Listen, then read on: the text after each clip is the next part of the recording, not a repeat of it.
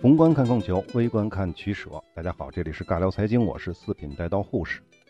那么前面几期呢，我们讲完了阿根廷的其中的两个邻国，一个是巴拉圭，一个是乌拉圭。这期呢，我们再来说说阿根廷北面的另外一个邻国玻利维亚。说到这个玻利维亚呀，它其实跟巴拉圭、乌拉圭都差不太多啊。这个名字我们都熟悉，都听说过，或者说，但是呢，都不太了解。我相信大多数人都不太了解，包括我在内啊。那做完玻利维亚的文稿之后呢，我发现还真是挺有意思的一个国家。实际上，比巴拉圭、乌拉圭而言呢，应该起码比乌拉圭更有意思啊。好，那我们下面正式来说玻利维亚。先说它的地理位置啊，玻利维亚位于南美洲的中西部，属于内陆国。不过呢，玻利维亚离大海是很近的，距离太平洋呢只有一百来公里。我说的是直线距离啊。中间呢，它是隔着智利和秘鲁。呃，实际上呢，玻利维亚原本不是内陆国。关于这点呢，我们后面会说到。玻利维亚的地形上是很有特色的，它西南呢是高原山地，东部和东北部呢地势则较为平坦。先说西南，这里呢是著名的玻利维亚高原，当然它还有另外一个名字叫阿尔蒂普拉诺高原，平均海拔是三千米以上啊，这个是比较高的，占玻利维亚国土面积的百分之十左右。而玻利维亚高原啊，虽然叫做高原，却又是安第斯山脉中部的一个内流盆地。因为啊，安第斯山脉是在这个地方呢分了一个叉，把玻利维亚高原夹在中间。高原的西面呢是安第斯山的西脉，也就是玻利维亚与智利的国境线，大概的国境线啊。高原的东面则是安第斯山脉的东脉，东脉平均海拔更高一点啊。这里呢汇聚了六座六千米以上的高峰。那往东跨过安第斯山的东脉就是亚马逊平原，东边和北边就挨着巴西，东南是北查科地区。我们讲巴拉圭那期说过了。紧邻的是巴拉圭，南面就是阿根廷。至于秘鲁呢，则在玻利维亚高原的西北方向。也就是说呢，安第斯山脉南北方向贯穿了玻利维亚，但是贯穿了玻利维亚的西边啊。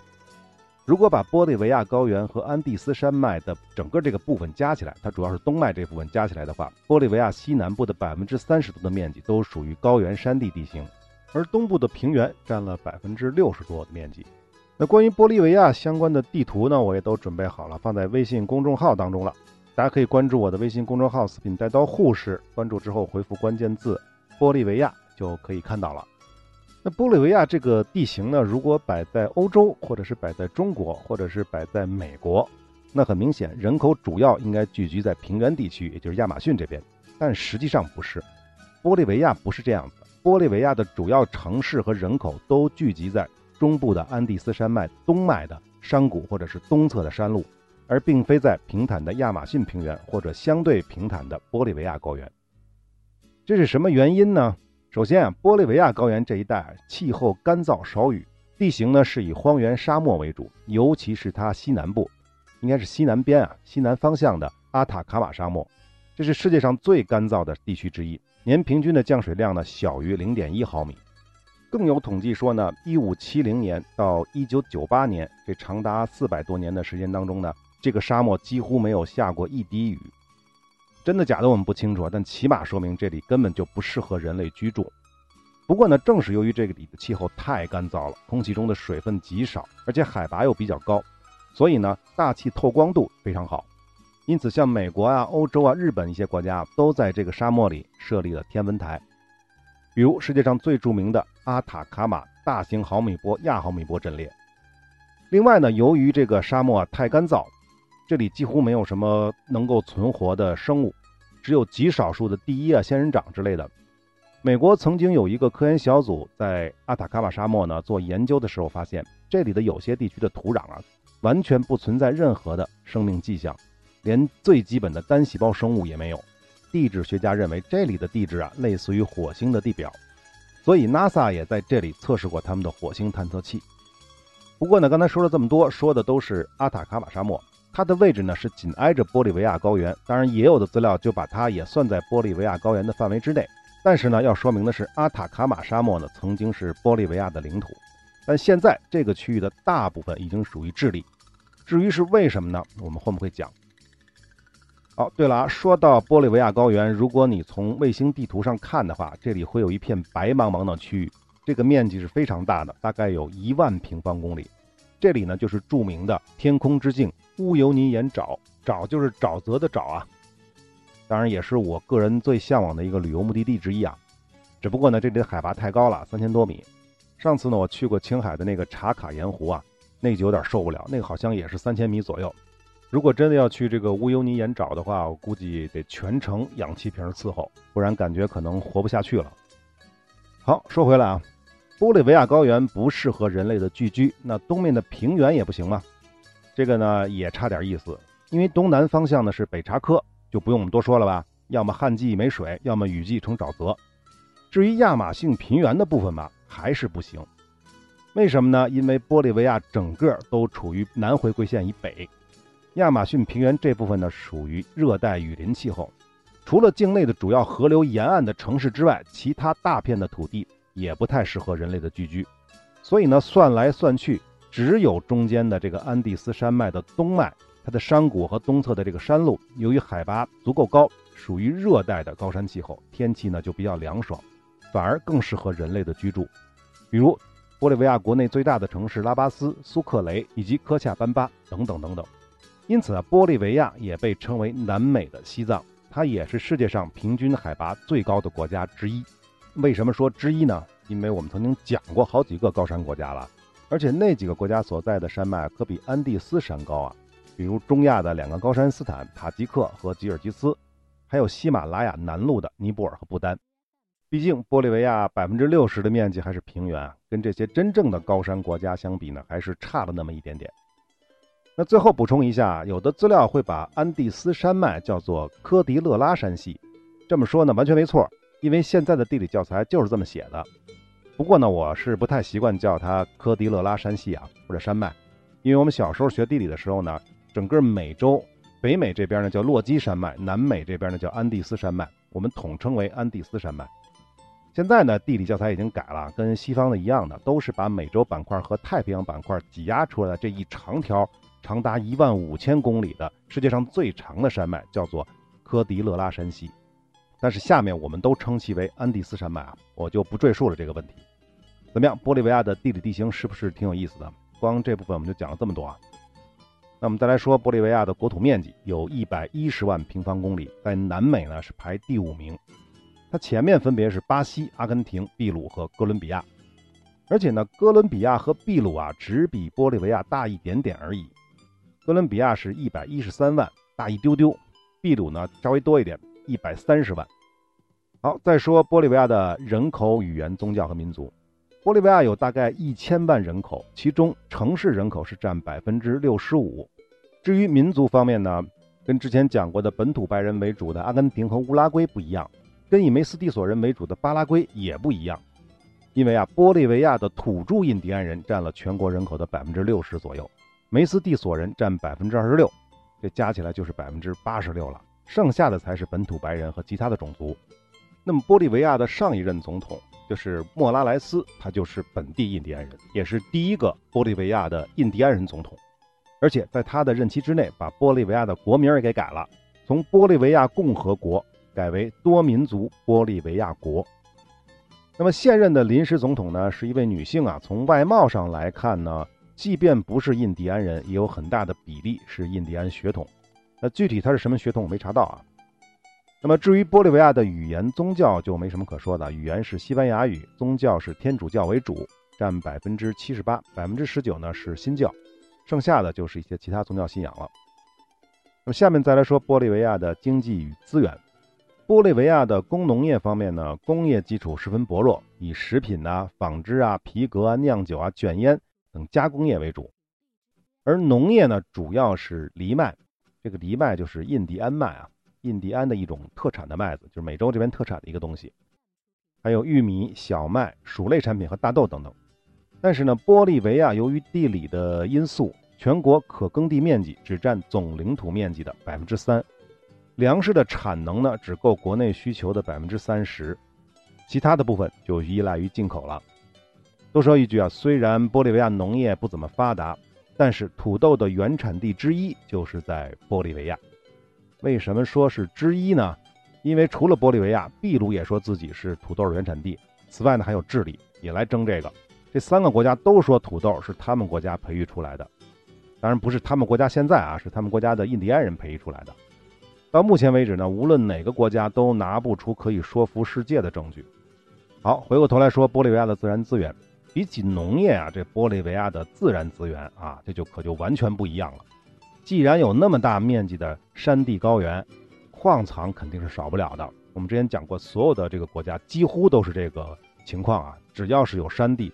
有高原，矿藏都不少，比如储量丰富的石油、天然气，其中南美第二大天然气田就在玻利维亚，这个排名第一都没查到啊，排名第一九成九应该是在委内瑞拉。此外呢，玻利维亚还盛产银、钨、锡、铅、锌、金、锂，锂就是那个锂电池的那个锂啊，这些金属矿藏都非常丰富，而且玻利维亚高原上还有两百多个盐湖和盐沼。富含钾石盐、硼砂等非金属矿藏，因此呢，玻利维亚是南美著名的矿产品出口国。其中呢，玻利维亚的锡储量是一百一十五万吨，世界排名第二；铁储量是四百五十万吨，在拉美地区呢仅次于巴西；锂储量就是那个锂电池的锂呢是一亿吨，世界储量第一，排名第一啊。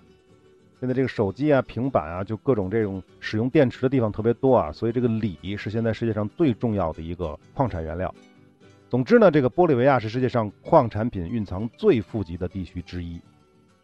但是啊，玻利维亚却是拉美地区最贫穷的国家之一，GDP 只有四百亿美元，比巴拉圭是稍微高一点点。而它的人口是一千万啊，比巴拉圭多了大概三成，因此呢，人均 GDP。只有三千五百美元，世界排名一百三十开外，巴拉圭是人均五千多美元啊。那么在整个拉美地区呢，玻利维亚呢是第四穷国，前三个是谁啊？海地人均七百多美元，尼加拉瓜人均一千九，洪都拉斯人均两千六。而在南美地区，玻利维亚是最贫穷的国家，没有之一。南美第二穷是苏里南，就是那个河属圭亚那。人均是六千八。问题来了啊，为什么玻利维亚蕴藏了那么多的自然资源，却成为南美最穷国呢？那我们就来说一说玻利维亚的小历史。大家还记得这个印加帝国吧？美洲的三大印第安文明当中呢，唯一在南美洲的。之前我们讲过，印加帝国的行政中心是在现在的秘鲁，但是印加帝国的缘起却在秘鲁和玻利维亚交界的迪提卡卡湖。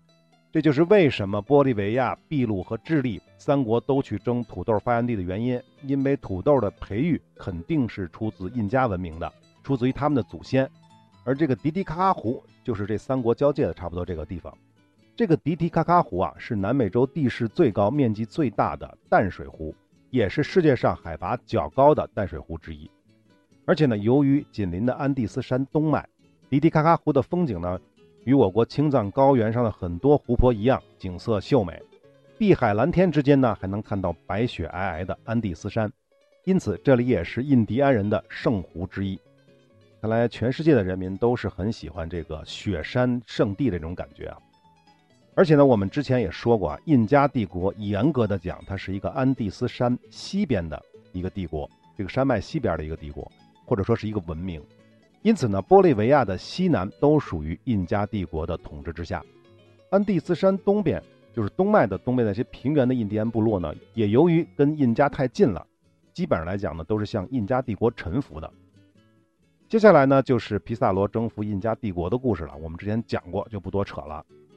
那么西班牙殖民时期呢，玻利维亚称为上秘鲁，但隶属于拉普拉塔总督辖区。当然了，这个是一七七六年之后的事儿了。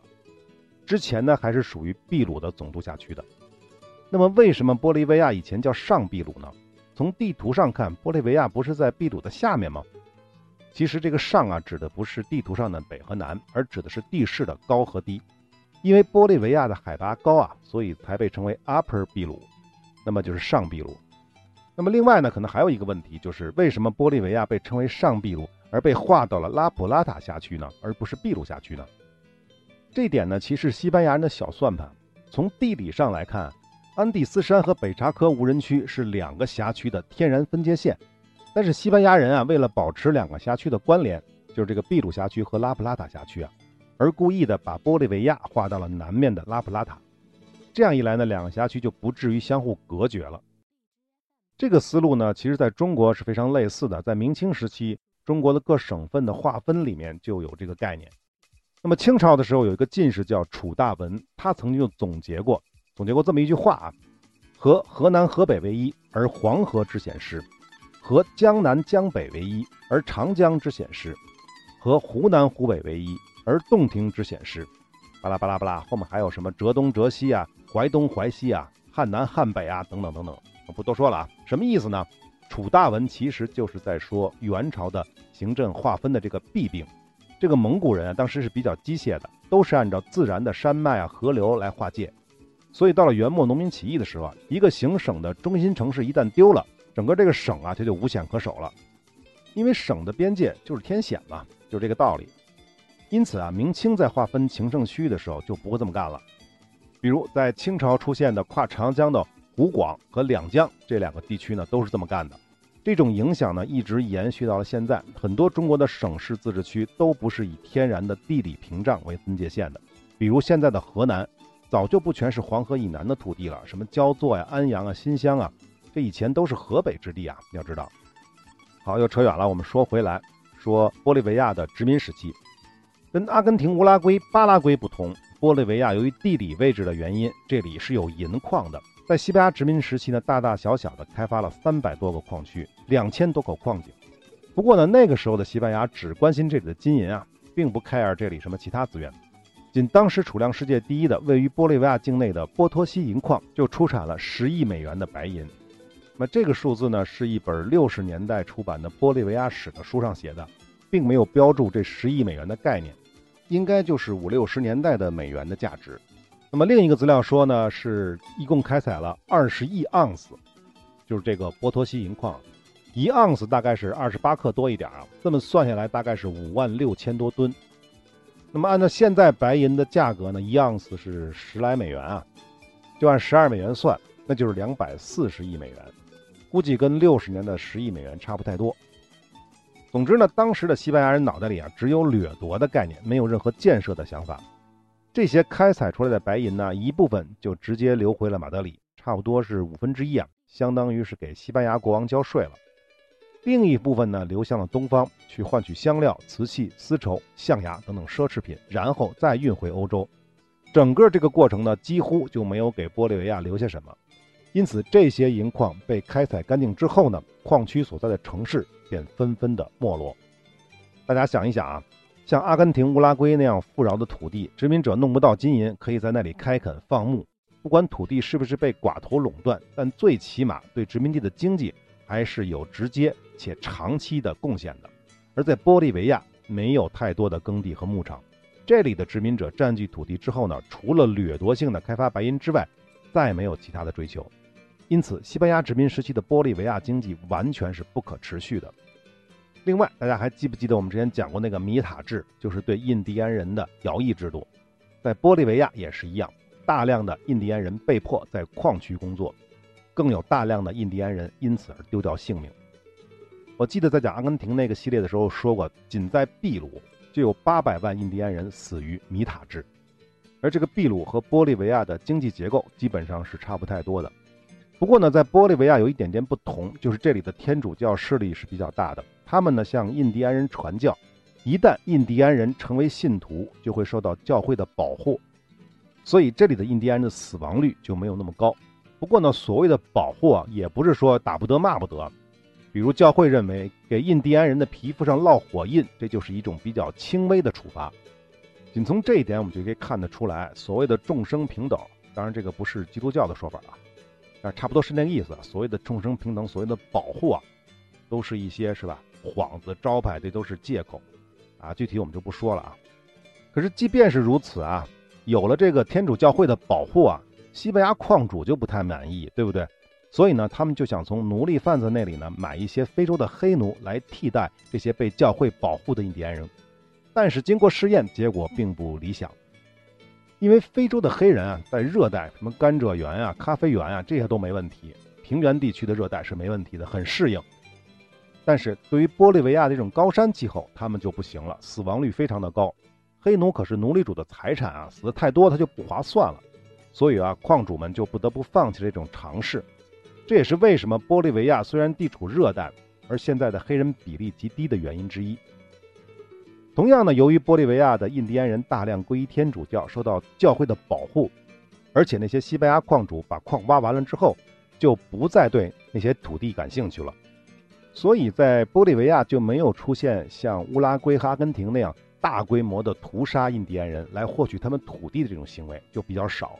现在的玻利维亚才保留了这么大比例的纯印第安人后裔，这也再次证明了美洲的印第安人大量灭绝的。根本原因并不是欧洲人带来的疾病，而是源自殖民者几百年以来为了占有美洲土地的疯狂屠杀。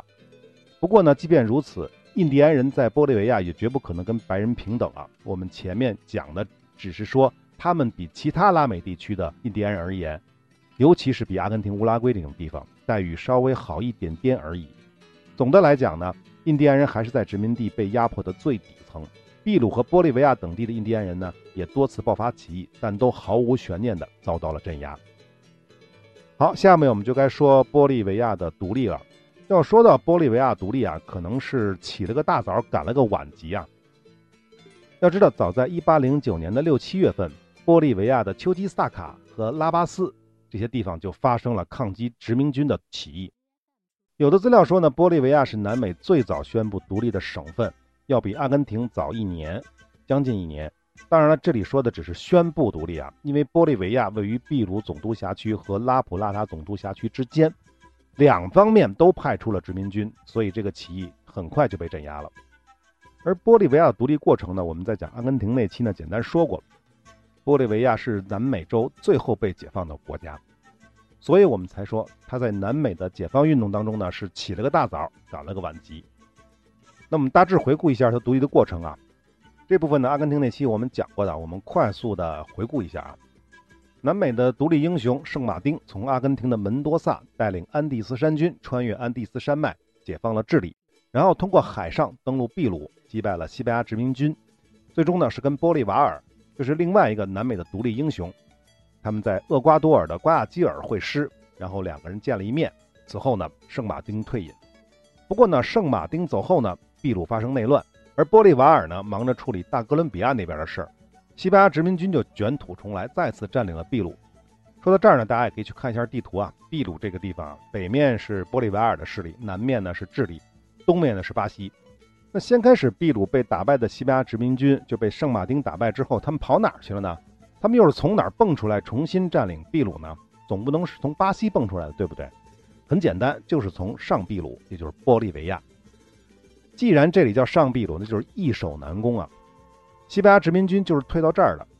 那么秘鲁再次被西班牙殖民军占领，而玻利瓦尔又一时不能离开大哥伦比亚，所以呢，在秘鲁向其求援时呢，就派出了自己的爱将，得力爱将啊，也是他的总参谋长安东尼奥·何塞·苏克雷。那么苏克雷呢，这个人就要好好说一说啊，他是一七九五年出生于现在的委内瑞拉，是土生白人。不过呢，他应该不是西班牙后裔啊，大概率应该是法国后裔。当然，也有人说他是德国犹太后裔啊。一八一一年，仅仅十六岁的苏克雷就投身到了反对西班牙的美洲独立战争。一八一七年，二十出头就被晋升为上校。一八二二年，玻利瓦尔解放厄瓜多尔的战役就是由苏克雷直接指挥的。大家算一下，这个时候才二十多岁啊。因此啊，这个苏克雷也被称为厄瓜多尔的解放者。在秘鲁再次陷落之后，玻利瓦尔呢派苏克雷带领哥伦比亚和秘鲁的联军，于1824年7月在阿亚库桥附近以少胜多，大败了西班牙殖民军。西班牙的总督、军队的总指挥以及四名元帅、十名将军、数百名校级卫军军官以及两千多名士兵被俘。此役呢，西班牙殖民军被全歼啊。12月10日，西班牙军队就被迫签字投降了，承认了秘鲁的独立。这场阿亚库桥战役呢，意义是非常的重大的，因此苏克雷被玻利瓦尔授予阿亚库桥大元帅的称号。一八二五年的二月，苏克雷又乘胜追击，解放了上秘鲁，所以他又被称为上秘鲁之父。随后的一八二五年的八月六号，苏克雷在上秘鲁召开了国民代表大会，宣布这个地区独立，成立了玻利维亚共和国。最开始是叫玻利瓦尔共和国。第二年，苏克雷成为玻利维亚的总统。不过呢，好景不长，仅仅两年，一八二八年，在玻利维亚地方保守势力。以及外国势力的这些联合逼迫下，苏克雷被迫辞职，黯然的回到了大哥伦比亚。关于苏克雷被挤兑走啊，从玻利维亚挤兑走这段的细节，我们下一期会仔细的讲。那我们先把苏克雷离开玻利维亚之后的事情交代一下。虽然苏克雷离开了玻利维亚，但是玻利瓦尔还是非常看重苏克雷的。他一直把苏克雷呢当做是自己的接班人，甚至呢还对苏克雷说过：“我知道你有一天会超过我的。”一八三零年初，苏克雷出任了大哥伦比亚共和国的议会主席。不过呢，这个时候的大哥伦比亚内部矛盾是极其尖锐，主要呢还是由于各地方都想独立成国，比如委内瑞拉、厄瓜多尔，都明确的要求要脱离大哥伦比亚，为此呢就爆发了内战。一八三零年的三月，面对已经事实分裂的大哥伦比亚，玻利瓦尔是沮丧之极，心灰意冷，最后辞去了大哥伦比亚的总统位置。那玻利瓦尔的最亲密的战友，作为议会主席的苏克雷，就想凭借自己曾经在厄瓜多尔的影响力，因为他曾经是厄瓜多尔解放者嘛，所以就跑到基多，想去说服那些分裂主义者。但是在前往基多的途中被政敌暗杀，他死的这年呢只有三十五岁。至于玻利瓦尔呢，也是在这年年底因病去世了。我想啊，苏克雷的意外身亡对于玻利瓦尔的打击，应该不比大哥伦比亚分裂小多少。那苏克雷呢，是南美解放运动当中仅次于玻利瓦尔和圣马丁的政治和军事领袖，其丰功伟绩被南美各国人民深刻铭记。比如，玻利维亚首都苏克雷就是用他的名字命名的。此外，在哥伦比亚也有苏克雷省，委内瑞拉呢也有苏克雷州。还有在厄瓜多尔曾经发行过的货币也是用苏克雷来命名，仅从这些命名就能看出苏克雷对这些国家的贡献程度。好，这期时间差不多了，我们先讲到这儿。关于这个苏克雷呢，我们后面还会有更多内容，我们下期接着聊。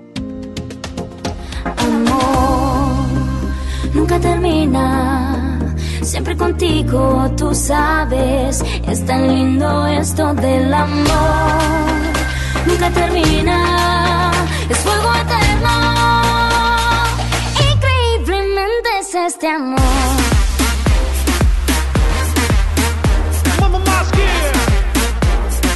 Increíblemente es este amor.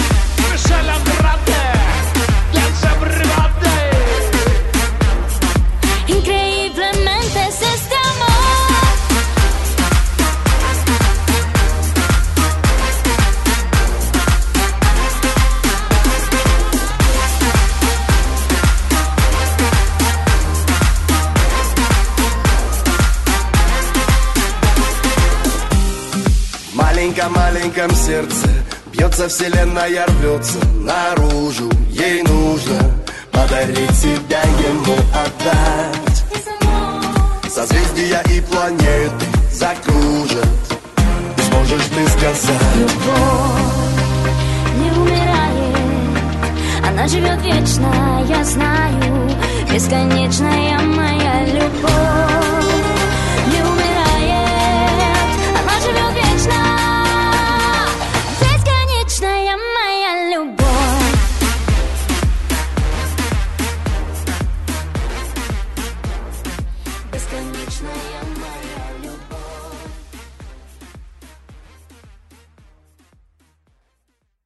如果连音乐都听完了，那绝对是真爱。顺便关注一下我们的微信公众号“四品带刀护士”，所有的彩蛋和番外都在那里等着您。我们不见不散。